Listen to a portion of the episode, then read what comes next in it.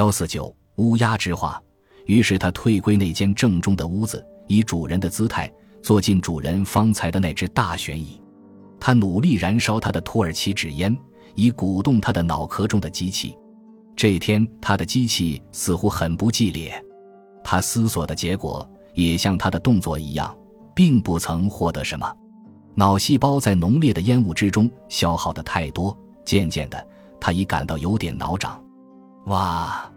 一声鸦鸣打扰了他的迷离的思绪。迎面玻璃窗外，夜已完全笼罩住了那片场地。这是一个成名的深秋黄昏，一个八分圆的月亮，刚子偷偷爬过了围墙。月光从树叶空隙中钻进来，把那三株银杏勾成一片混合巨大的剪影。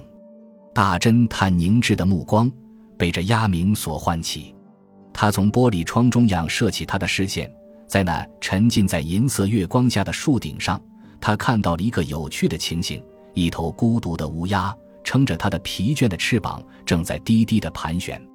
咦，这小生物并不曾遭逢到人间的乱杂，为什么它也表演出这种绕树三匝、无枝可依的姿态呢？嘘。你们这些臭嘴的乌鸦，哇哇哇！讨厌！一种加有南国口音的清脆的娇斥，蓦地浮现于这戴红领带的大侦探的耳边，同时，白昼地下室中的几个活跃的镜头又在他的眼底闪动。因着不相干的回忆，却使他的紧张的脑筋暂时获得了一种轻松的疏散。于是，他把他的身子从悬疑里面轻轻旋转过来。他重复的无目的地游目四主着这室内的简单的一切。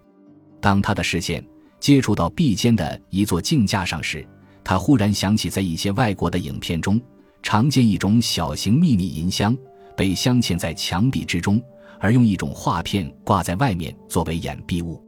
会不会在这座镜架之后，也有这种秘密的设备呢？他有意无意、好玩似的这样想。哼。好一个幼稚的想念，哪里会有那种事？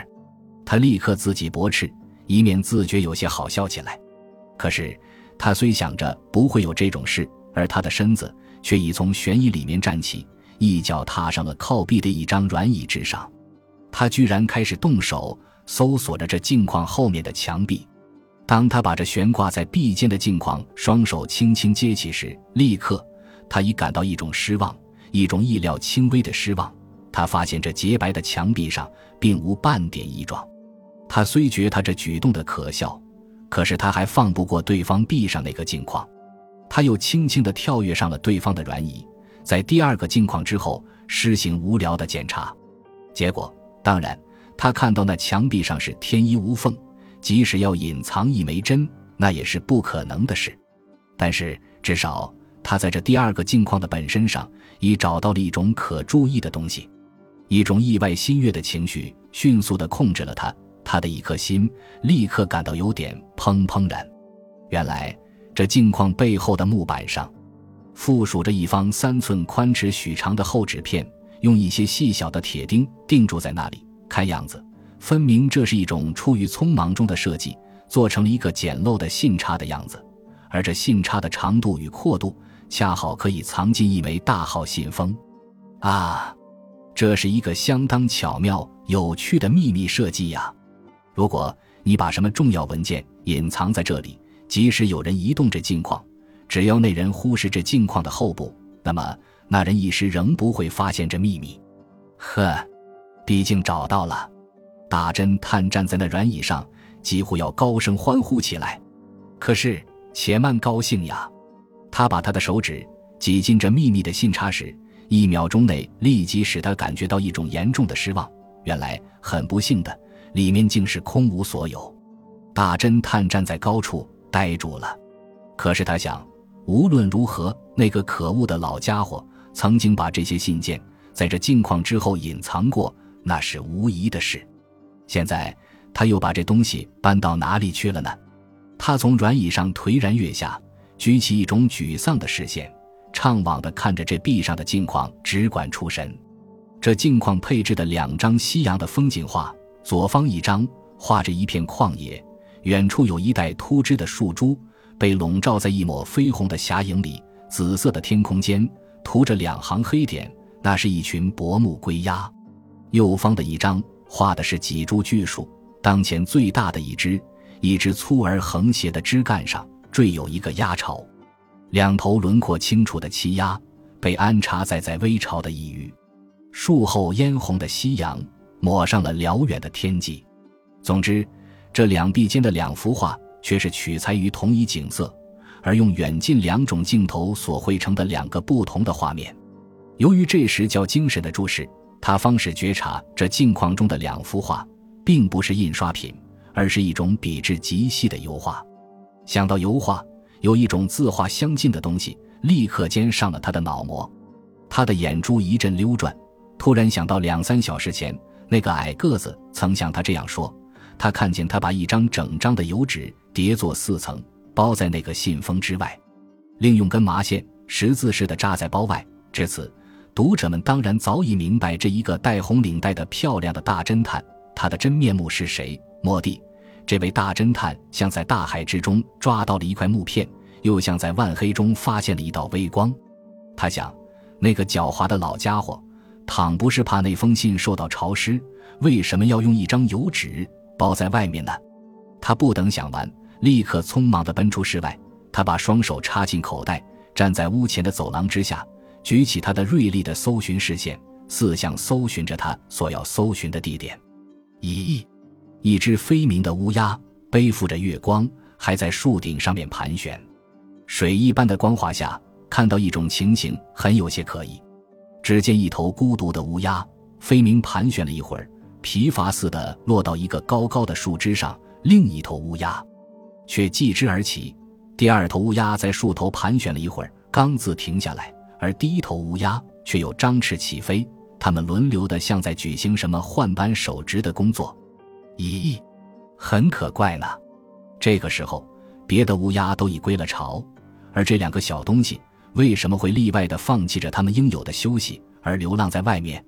难道说，他们也在他们的亭子楼头受到了二房东的气了吗？嘘，你们这些臭嘴的乌鸦！哇哇哇，讨厌！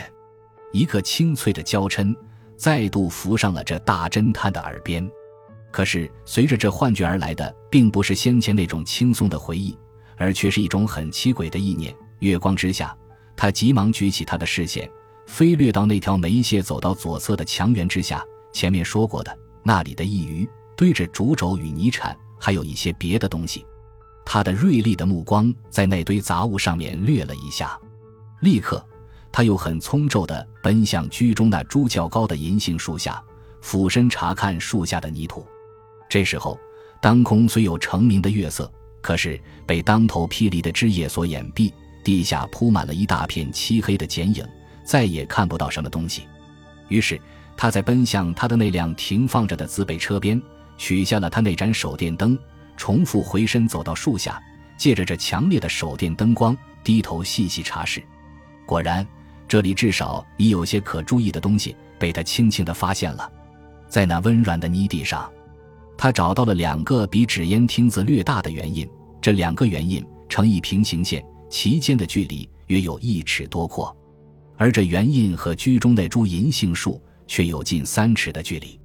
这里，请读者们试猜一下，这两个圆印却是什么东西所留下的印边呢？当这大侦探进行他这神奇的侦查时，哇哇。当头又是两声飞叫，大侦探高兴地抬起头来，向着飞鸣于月光下的乌鸦招呼着说：“啊，多谢你的报告，现在我完全明白了。”一面他又喃喃自语似的说：“可怜的小东西，耐心些，让我解放你们。”喂，他明白了什么事呢？